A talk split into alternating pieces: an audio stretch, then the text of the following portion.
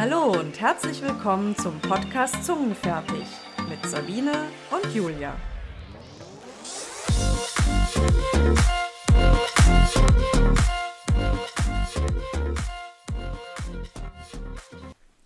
Es begab sich aber zu der Zeit, dass ein Gebot von dem Kaiser Augustus ausging, dass alle Welt geschätzt würde. Mit diesem Satz beginnt die super berühmte Weihnachtsgeschichte aus dem Lukasevangelium. Ja, vielen Dank, dass du sie uns in den Podcast gebracht hast, liebe Heike Schuffenhauer, Pfarrerin der Thalkirchengemeinde in Eppstein, die heute unser Gast ist zu unserem besonderen Weihnachtsspecial. Und wer anderes als eine Fachfrau könnte uns dabei begleiten? Weißt du denn, wie oft du diesen Satz schon gelesen hast? Oha, das ist eine gute Frage. Also ich habe 1987 mit meinem Vikariat hier in Kelkheim begonnen und seitdem jedes Jahr mehrfach diese Geschichte gehört oder gar selbst gelesen. Also da kommt schon einiges zusammen. Wie ist es denn für dich? Jetzt ist ja bald Weihnachten. Es ist ja sozusagen, ich sag mal, die Hochzeit in der Kirche. Ist das für dich auch immer noch was Besonderes oder was, was verbindest du denn ganz persönlich mit Weihnachten? Also, dass es unsere Hochsaison sei für uns als Pfarrer und Pfarrerinnen, das sagen viele Leute. Die sagen oft zu mir, ah, Sie haben ja jetzt so besonders viel Arbeit. Ähm, ehrlich gesagt ist das nicht so. Wir haben das ganze Jahr über ähm, viel Arbeit. Ähm, ich sage immer, es ist an Weihnachten öffentlichkeitswirksamer, weil wir da viele Gottesdienste feiern und das ist für mich eigentlich sehr, sehr schön. Die Hauptarbeit findet vorher statt. Das ist die Vorbereitung. Das ist so ähnlich wie wenn eine Familie ein Fest feiern möchte. Die Hauptarbeit ist vorher, sich zu überlegen, was gibt es zu essen und wo kaufen wir das ein und so weiter. Ähm, das Fest selbst ist dann eigentlich sehr schön. Und das ist für mich natürlich toll. Die Kirche ist voll, wenn nicht gerade Corona ist. Also vor voller Kirche, mit, mit voller Kirche singen und Gottesdienst feiern zu können, das ist etwas ganz Großartiges. Also ich freue mich immer sehr auf Weihnachten, wenngleich es natürlich viel Arbeit bedeutet. Und ich für mich privat sozusagen, auch mit meiner Frau zusammen, Weihnachten quasi erst nach Weihnachten feiere. Und du hast vorhin aber gesagt, das letzte Mal, das war das einzig Positive an Corona, habt ihr zum ersten Mal überhaupt privat Weihnachten gefeiert? Das stimmt. Also der Heiligabend letztes Jahr, 2020, war natürlich Corona-bedingt äh, deutlich anders weil wir da nur einen Gottesdienst live sozusagen abends die, die Christmette gefeiert haben. Die Gottesdienste tagsüber haben wir komplett ausfallen lassen, weil es natürlich einfach nicht ging, pandemiebedingt, also mit riesenvoller Kirche zu feiern und so dass ich den Nachmittag quasi frei hatte. Wir haben vorher einen Gottesdienst digital aufgezeichnet, den alle Interessierten sich jederzeit anschauen konnten, was für manche positiv war, weil sie das in ihren eigenen Tagesablauf sozusagen integrieren konnten. Und ich hatte den Nachmittag frei. Das war ein sehr ungewohntes Gefühl. Aber hast du es genossen? Ich habe es schon sehr genossen, aber es hat sich sehr ungewohnt angefühlt. Also ich habe es schon auch irgendwie vermisst. In diesem Jahr, 2021, wird es auch anders sein. Ich habe mir überlegt, dass wir vier Open-Air-Gottesdienste in Eppstein feiern werden an vier unterschiedlichen Orten in unserem Gemeindegebiet. Also dieses Jahr werde ich wieder fast den ganzen Tag unterwegs sein. Das ist schön, ja. Ähm, dann können wir ja bei der Gelegenheit vielleicht, äh, Sabine, du hast jetzt äh, Heike gefragt, was für sie Weihnachten Besonderes ist, weil sie natürlich auch Fahrerin ist. Aber was ist denn für dich Weihnachten Besonderes oder was verbindest du mit Weihnachten? Oh, tatsächlich, ähm, wenn ich ein bisschen zurückgehe, vielleicht drei Sachen. Und tatsächlich eine davon hat auch mit Kirche zu tun weil ich es immer in meiner Jugend total schön fand. Wir haben auch wirklich unmittelbar in der Kirche gewohnt und da war immer eben diese Mitternachtsmesse. Und ich fand es total schön, dann eben, wenn quasi so die Familienfeier zu Ende war, dass wir nochmal in die Kirche gegangen sind. Und dann war so richtig dieses Gefühl von stille Nacht, heilige Nacht. Das hat man so richtig irgendwie wahrgenommen. Und ich bin ja ein sehr emotionaler Mensch und ich mag solche Stimmungen. Und die mochte ich sehr gern. Und dann haben wir mal Anschluss draußen, war noch so ein paar Bläser, die haben dann so schöne Weihnachtsmusik äh, gespielt und das fand ich immer ein ganz schönes Momentum. Mhm. Ja, das ist so ein Momentum, was ich so aus der Jugend äh, mit Weihnachten verbinde. Und ähm, Äh, ja, dann natürlich schon das Familiäre auch irgendwie. Wir haben immer, also ich sage immer so, ähm, wir haben ein traditionelles Spiel, was wir oft an Weihnachten dann ausgepackt haben. Das ist das Dichterspiel. Da schreibt man Reimworte auf einen Zettel und gibt es immer weiter. Und dann schreibt der Nächste da Reimworte drauf. Und dann hat man am Ende einen Zettel mit acht Reimworten. Und dann muss man daraus ein Gedicht machen. und das ist dann immer so lustig. also das heißt, es hat auch immer was viel mit, mit Zusammensein zu tun, auch mit Spaß und ähm, ja, so ganz unterschiedliche Emotionen. Und du? Ja, da kann ich direkt anknüpfen, weil Spielen war für uns in der Familie auch immer wichtig. Meine Mutter hat immer mindestens ein Spiel, entweder meiner Schwester oder mir geschenkt, was wir dann auch über die Weihnachtsfeiertage gespielt haben. Ähm, und es war immer ganz wichtig. Also wir haben das wirklich dann durchgängig drei Tage lang irgendwie gespielt, das neue Spiel, was wir zu Weihnachten bekommen haben. Und es war auch immer, meiner Mutter war immer sehr wichtig, ähm, dass wir, dass, dass es so ein bisschen feierlich ist und viel Lametta und mein Stiefvater ähm, war ja Musiker und da haben wir, der musste immer Weihnachtslieder dann spielen auf dem Klavier und meine Mutter hat leider etwas falsch, aber dazu gesungen, woraufhin dann meine Schwester und mein Stiefvater immer so ein bisschen ähm, irgendwie schräg geguckt haben und gesagt, oh, muss das sein, so ungefähr, die waren nicht so ganz willig, aber es war irgendwie immer total schön. Und, und halt eben auch Familie und vorher immer ein bisschen Stress, aber wenn es dann losging mit Feiern, war es richtig schön. Und weil du gerade sagst Lametta, das ist ja bei uns ein No-Go. das ist noch der dritte Punkt, der mir einfällt. Wir haben immer noch echte Kerzen. Wir haben also einen Weihnachtsbaum und wir haben traditionell bis heute immer echte Wachskerzen und das liebe ich. Also einfach dieses Natürliche, das natürlich Schöne. Also ich glaube, es gibt kaum ein Fest oder Ereignis ja. im Jahr, das mit so vielen Traditionen und Gewohnheiten verbunden mhm. ist. Also ja. da könnte ich jetzt natürlich auch stundenlang erzählen. Meine Eltern stammen beide aus, stammten aus dem Dresdner Raum. Das heißt, mhm. diese ganze Erzgebirgsromantik ja. und der ganze erzgebirgische Weihnachtsschmuck, also diese ganzen Holzartikel, Pyramide und Lichterbogen und all das hat mich natürlich auch immer, immer begleitet, gehört für mich immer dazu. Ähm, bestimmte Speisen, die es zu essen gibt, ähm, die Tradition haben. Und für mich ist natürlich auch einfach als, als Christenmensch der, der Sinn dieses Festes von ganz großer ähm, Bedeutung. Also ich würde es mal so auf den Punkt bringen, Weihnachten ist quasi das Fest der Menschlichkeit Gottes. Also Gott kommt in einem Kind, in einem Baby zu uns, hüllt seine Liebe in so ein, ein hilfloses Wesen ein und Gott kommt auf Augenhöhe zu uns, begegnet uns, um uns deutlich zu machen, wie wertvoll wir ihm sind, wie sehr wir ihm am Herzen liegen.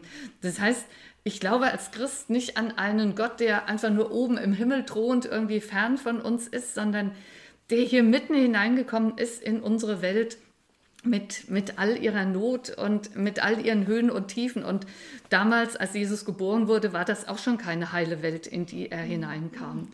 Und das, das finde ich so klasse. Also das ist einer der wesentlichen Punkte, auch der mich so am Christentum so, so überzeugt. Also die Bodenhaftung unseres Gottes. Gott wurde an Weihnachten Mensch und lädt uns ein, dass wir es machen wie er, werdet Mensch. Ich glaube, so schön hat es mir noch nie jemand erklärt. Nee. Na, wie schön, dazu bin ich ja da. Deswegen habt ihr mich ja eingeladen, ja, oder? Ja, genau, deswegen haben wir dich eingeladen. Also, ich meine, du bist wirklich aber sowas von passend für unser Weihnachtsspecial, wie wir es gar nicht gedacht hätten. Ja. Aber da merkt man schon so ein bisschen die Leidenschaft. Das heißt, wie bist du denn so, ich sag mal so, in, die, in diesen Beruf dann oder auch in diese Berufung dann gekommen, ist es ja wahrscheinlich. Das glaube ich schon, dass es bei mir mehr ist. Also, dass es wirklich eine Berufung ist ähm, da hatte Gott schon auch ganz gehörig seine Hände im Spiel. Meine Eltern sind beide nicht wirklich religiös gewesen ursprünglich. Also ich bin nicht irgendwie christlich oder religiös erzogen, sondern bei mir hat die Konfirmandenzeit ganz wesentlich dazu beigetragen. Also wir hatten einen ganz tollen Pfarrer, ähm, für den ich auch richtig geschwärmt habe, der mich also begeistert hat. Und es stand sehr früh dann für mich schon so fest oder war so eine Perspektive, ich würde gerne auch Pfarrerin werden. Ich bin dann auch seit meiner Konfirmation in meiner Heimatkirchengemeinde engagiert, aktiv gewesen. Also ich war fast jeden Tag war ich in der Gemeinde und habe dann ums Abitur herum, das nochmal sehr kritisch erwogen. Da weiß ich noch, ähm, ich hatte also im Dezember hatte ich mein Abitur und zum Jahreswechsel habe ich mich dann hingesetzt und habe so eine Tabelle geschrieben. Was spricht dafür, dass ich Theologie studiere und Pfarrerin werde? Was spricht eher dagegen oder wo habe ich Bedenken? Und dann war die Liste auf der positiven Seite viel, viel, viel länger und ich habe es nie, nie bereut. Also es ist für mich der schönste, der vielseitigste Beruf. Ich habe mit Menschen von der Wiege bis zur Bahre zu tun, also wirklich mit Neugeborenen, die ich taufen darf, bis zu Sterbenden, die ich begleite und verabschiede. Also ich arbeite ganz intensiv mit Menschen und das, das macht mir große Freude. Das finde ich unglaublich spannend und toll. Es ist manchmal anstrengend, also es bedeutet in der Praxis 60 Stunden Wochen plus und an sieben Tagen in der Woche natürlich und Arbeitszeiten, die oft auch so ein bisschen konträr gehen zu dem normalen Rhythmus. Aber das weiß man ja vorher, wenn man sich auf diesen Beruf einlässt. Ich liebe ihn bis heute. Ihr seht sie ja nicht, aber sie strahlt wirklich eine Leidenschaft aus, wenn sie über ihren Beruf spricht. Das ist unglaublich, das ist wirklich Berufung. Liebe, das ist Liebe, Gottes Liebe wahrscheinlich. Ja, also ich, ich liebe ihn schon, wobei ich auch aus einem großen Reichtum ähm, der Liebe meiner Eltern schöpfen kann, die also ganz viel richtig gemacht haben und denen ich unglaublich dankbar bin. Ohne sie wäre ich nicht der Mensch, der ich bin. Und seit vielen Jahren mittlerweile auch schöpfe ich schon aus dem Reichtum der Liebe von und zu meiner Frau Martina. Also besser hätten wir jetzt den Übergang nicht hinkriegen können. Du hast ja vorhin schon erwähnt. Also du bist ja nicht nur Pfarrerin, du bist auch mit einer Frau verheiratet. Klassischerweise hat man ja die Kirche eher so ein bisschen konservativ im Blick. Ne? Wie, wie, wie passt das für dich zusammen oder wie ähm, habt ihr es miteinander verbunden? Ja, da kann ich eigentlich eine Lanze brechen für unsere evangelische Kirche. Nicht umsonst heißt sie auch die protestantische Kirche. Wir sind die Protestanten. Also immer schon auch ein bisschen aufmüpfig sozusagen und, und manchmal gegen den Strich gebürstet. Ähm, ja, also es war schon für mich persönlich auch nicht so ganz einfach anfangs. Ich bin eigentlich auch eher so ein bisschen konservativer erzogen und ausgerichtet. Also es war für mich sehr überraschend. Ich habe im Unterschied zu meiner Frau das nicht in sehr jungen Jahren schon gefühlt, sondern es hat sich einfach so ergeben. Also ich war etliche Jahre auch mit einem, einem Mann befreundet und das ging dann irgendwann auseinander und irgendwann kam es dann so dazu. Also ich muss dazu sagen, wir sind in Eppstein 1993 war das, so lange bin ich schon da, zu dritt ins Eppsteiner Pfarrhaus eingezogen. Drei Frauen, nämlich meine jetzige Frau und ihre, ihre beste und langjährigste Freundin. Und anfangs haben wir da also zu dritt gewohnt und das war schon ein bisschen eine schwierige Konstellation. Das war nicht so einfach. Ich kannte das ja von zu Hause. Ich bin Einzelkind, zu dritt, also immer irgendwie kompliziert, immer zwei gegen einen in wechselnden Koalitionen. Irgendwann ist also dann unsere dritte auch ausgezogen. Sie hat sich dann auch an, mit einem Mann angefreundet und dann blieben wir zwei übrig. Und wir verstanden uns immer schon gut und, und dann sind wir einfach wirklich immer enger zusammengewachsen und dann wurde das also eine richtig enge, tiefe Freundschaft. Das heißt, seitdem sind wir zusammen, sind wir miteinander verbunden und ähm, das ist für mich ein ganz, ganz großer Schatz, ein großer Reichtum und ich habe da eigentlich nie Schwierigkeiten gehabt. Das Hauptproblem war, dass meine Frau in einer katholischen Einrichtung gearbeitet hat und sie eigentlich das viel größere Problem hatte und wir ihretwegen immer sehr behutsam, sehr vorsichtig, sehr diskret damit umgehen mussten, weil es zumal in den, in den früheren Jahren ein echter Kündigungsgrund war. Also sich als Mitarbeiterin einer katholischen Einrichtung äh, auf eine gleichgeschlechtliche Liebe einzulassen. In meiner Kirche war das vollkommen unproblematisch. Also unsere evangelische Kirche in Hessen und Nassau hat bereits 2002 ähm, beschlossen, dass die Segnung gleichgeschlechtlich liebender Menschen möglich ist. Also insofern war das gar kein Problem und auch die Eppsteiner Kirchengemeinde hat das, hat das so akzeptiert und, und angenommen und Gut, es gibt immer Menschen, die an irgendeinem Punkt einen kritisieren, aber ich habe da nie gravierenden Gegenwind deswegen gespürt. Da muss ich direkt die Geschichte erzählen, wie ich dich kennengelernt habe, liebe Heike, ähm, weil das ist nämlich genau das Thema gewesen. Ich weiß noch, ich wurde ja in Eppstein von der SPD damals 2013 gefragt, ob ich als Bürgermeisterin kandidiere. Und dann habe ich den Genossinnen und Genossen dort vor Ort gesagt, ja, könnte ich mir zwar vorstellen, aber ihr müsst euch schon klar darüber sein, ich bin lesbisch, ja. Und das wird ein Thema vielleicht im Bürgermeisterwahlkampf. Und dann haben die gesagt, kein Problem, das ist die Fahrerin hier auch. so, und dann habe ich gesagt, ach ja, echt interessant. Ja. Sagen, ja, das Thema haben wir hier im Ort schon durch. Ja, irgendwie. Also es war so ein bisschen, es war so völlig normal dadurch, weil da schon eine Figur quasi in der Öffentlichkeit eben ähm, schon äh, das Coming Out hat. Und dann habe ich gefragt und er gesagt, ja, das ist die Heike Schuffenhauer. Und da ich eben sowieso im Rahmen meines Bürgermeisterwahlkampfes alle Fahrerinnen und Fahrer äh, in Eppstein angeschrieben bzw. angerufen habe, war tatsächlich aber die erste, weil ich da gedachte, naja, wir haben ja was gemeinsam, ne?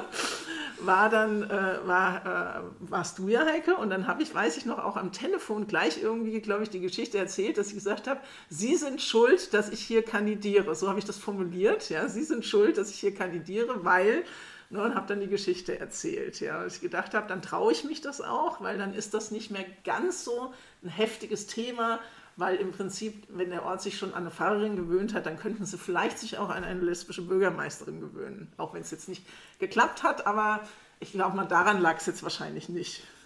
Erinnere ich mich auch noch gut, wie du das erste Mal bei mir gesessen hast, wir uns kennengelernt haben und uns begegnet sind.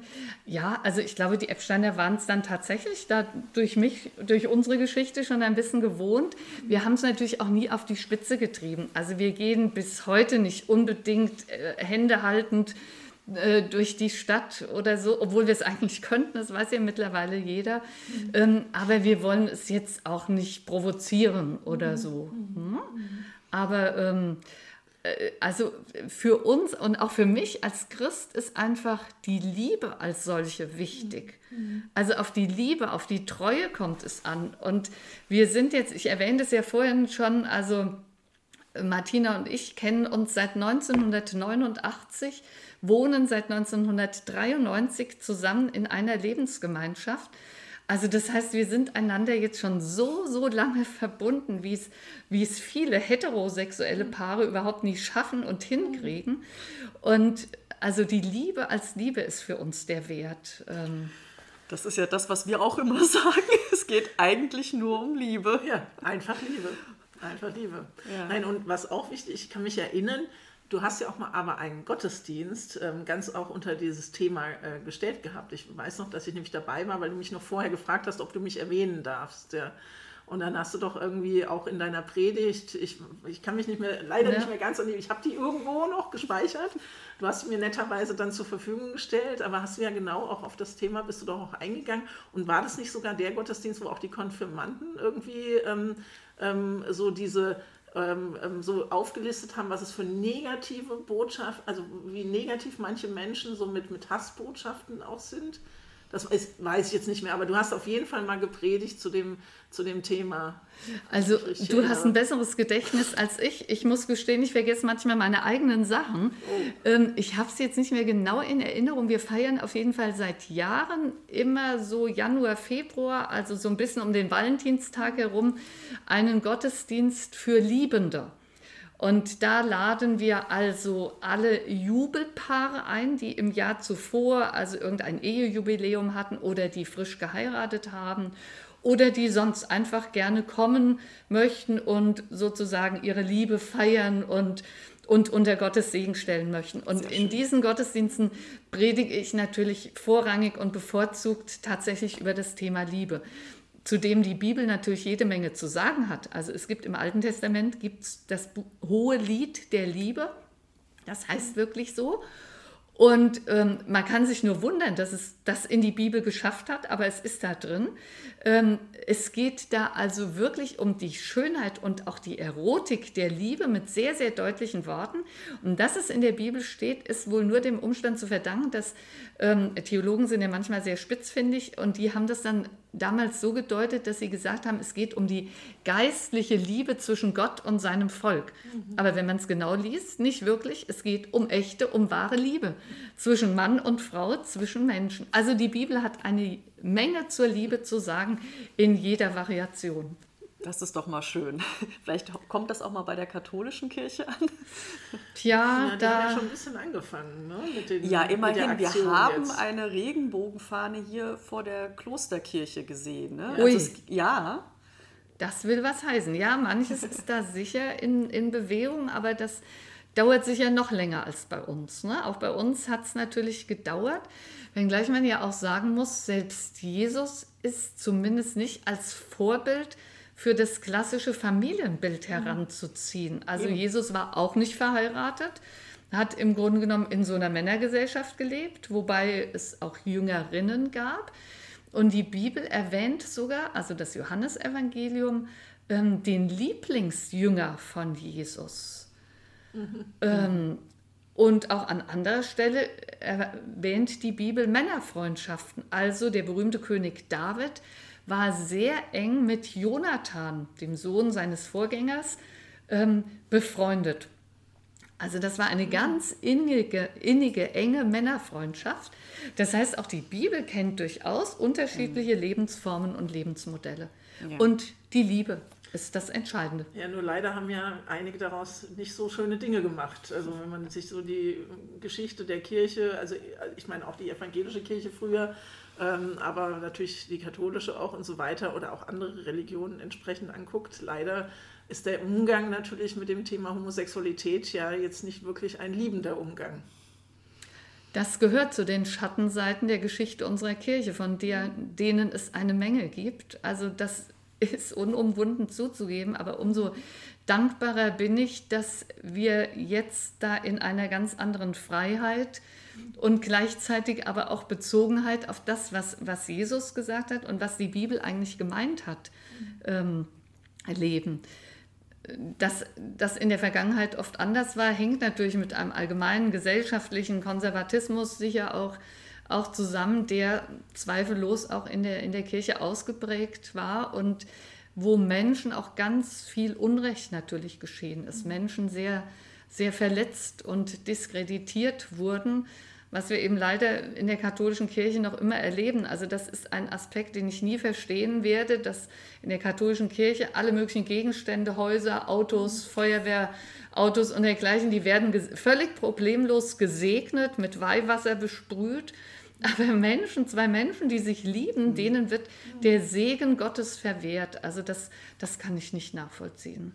Und da gibt es aber ja Gott sei Dank die ersten ähm, katholischen Pfarrer, die das jetzt anders machen, die das schon einfach gemacht haben. Gott und sei die, Dank. Und diese Aktion mit den, mit den Regenbogenfahnen und ähm, da steht auch irgendwas mit Gott drauf, das weiß ich jetzt aber nicht genau, was jetzt an der Stelle, weil das sind, glaube ich, auch unterschiedliche äh, Sprüche, die äh, spricht schon auch also dafür, dass sich da ganz viel bewegt, auf jeden Fall. Aber ich habe das auch nie verstanden, ja. Also sogar in, in Amerika mit Waffen, ja, dass Waffen gesegnet werden, aber zwei liebende Menschen nicht, ja. Und, und also das ist wirklich, äh, ja, dann, da rege ich mich nur auf. Da, da, da finde ich schon keine Worte mehr. Ja? Das ist echt fürchterlich. Da werde ich sprachlos.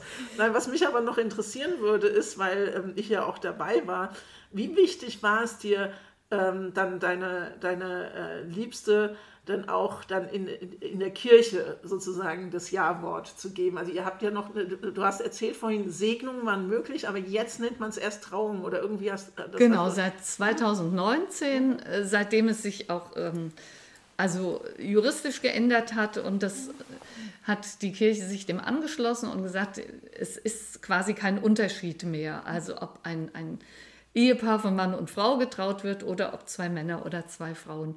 Also, dass wir das in der Kirche feiern, das war uns beiden, auch, auch meiner Frau, sehr, sehr wichtig. Also wir sind beides Christenmenschen und ähm, der Segen Gottes hat uns viel bedeutet und nicht zuletzt auch die Feier, also ge gemeinsam mit den Menschen, die uns nahe sind, die uns begleitet haben, die uns wichtig sind.